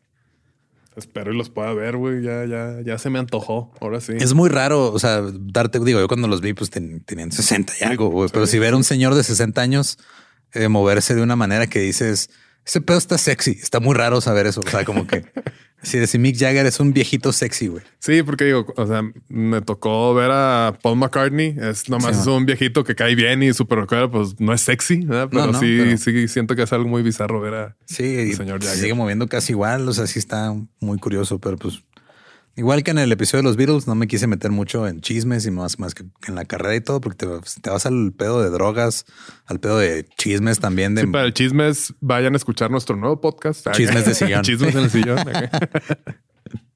y este, y sí, ahí siguen, güey. O sea, eh, la neta sí estuvo, estuvo muy triste la partida de Charlie Watts, pero pues, Simón. 80 años vivió bien. Bien, viejísimas, güey. Sí, la neta, güey. Cachetear a Mick Jagger, güey. Simón. de hecho, este, o sea, todo el mundo también pone a Mick Jagger como el ejemplo de el frontman perfecto, güey. O sea, es de todos, pues los, todos los frontmans que existen le deben algo a Mick Jagger, quieran o no. Porque aunque no sea su influencia directamente, así como los Beatles han influenciado un chingo de cosas que ni cuenta te has dado, también los Stones, pero ellos más en cuestiones de shows en vivo. Pues yo creo que hasta Glacio, güey. Ves a Daryl, el frontman, y está copiando mucho no copiando, pero se ve pues que, era fan de este vato, ¿no? También. Simón. Pues ahí está. Los Rolling Stones hasta ahorita, güey. Hasta ahorita. sabe cuánto más vayan a durar, pero sí recomiendo que los vean en vivo si pueden. Excelente, excelente, excelente. Y pues vayan a escuchar a Jeff Beck, no sean como Manuel. Sí, no. Nada, es que también, o sea, digo, si tocas la guitarra es de los primeros guitarristas que dices, no eso toca bien cabrón. Entonces siento que o sea, no es tan famoso eh, su nombre como Jimi Hendrix, por ejemplo, o Eric Clapton, pero toca muy, muy, muy chingón. Y bueno, tocaba, ya, tocaba. descanse. Pero tuvo también mucha influencia y todo, nomás que siento que le ese tuvo, o sea, sí es muy, muy famoso, pero siento que es no es tan conocido como otros guitarristas que nomás escuchas el nombre y dices, ah, huevo, es el que toca la guitarra chido. Pues el 50% de los que están aquí en la mesa no lo conocían. Entonces sí, sí. Sí, es cierto. Héctor, acá los controles acá. ¿Cómo que no sabes quién es Jeff Beck? no lo voy haciendo así. No. Pues ahí está. Este, muchas gracias por escuchar. Esperen la tercera parte de esta serie. Simón. Con los quienes. Con los quienes. En dos semanas. Síganos. Síganos con músicos de sillón en todos lados. Sí. Este, a mí me encuentran como ningún Eduardo. Yo estoy en Instagram como no soy Manuel y acá soy Meni en las demás redes. Chingón. Pues gracias. Ahí andamos. ¿Estás listo para convertir tus mejores ideas en un negocio en línea exitoso? Te presentamos Shopify. Tal vez no lo sabías, pero nuestro podcast More Than Mamis es un negocio y lo empezamos por supuesto para desahogarnos y hablar sobre la maternidad, no para convertirnos en expertas de ventas y del e-commerce. Así que sí, necesitábamos ayuda para vender nuestro merch y poner en marcha nuestra tienda. ¿Y cómo suena con Shopify? Llegó otra venta. Shopify es la plataforma de comercio que está revolucionando millones de negocios en todo el mundo. Ya seas un emprendedor desde tu casa o desde donde sea, Shopify es la única herramienta que necesitas para iniciar, administrar y hacer crecer tu negocio sin dificultades. Con Shopify puedo gestionar pedidos, envíos y pagos desde cualquier lugar, brindándote toda la información y estadísticas de tus ventas al detalle. Regístrate para un periodo de prueba con tan solo un dólar al mes en shopify.com barra sonoro, todo en Ve a shopify.com barra sonoro para llevar tu negocio al siguiente nivel. Shopify.com barra sonoro.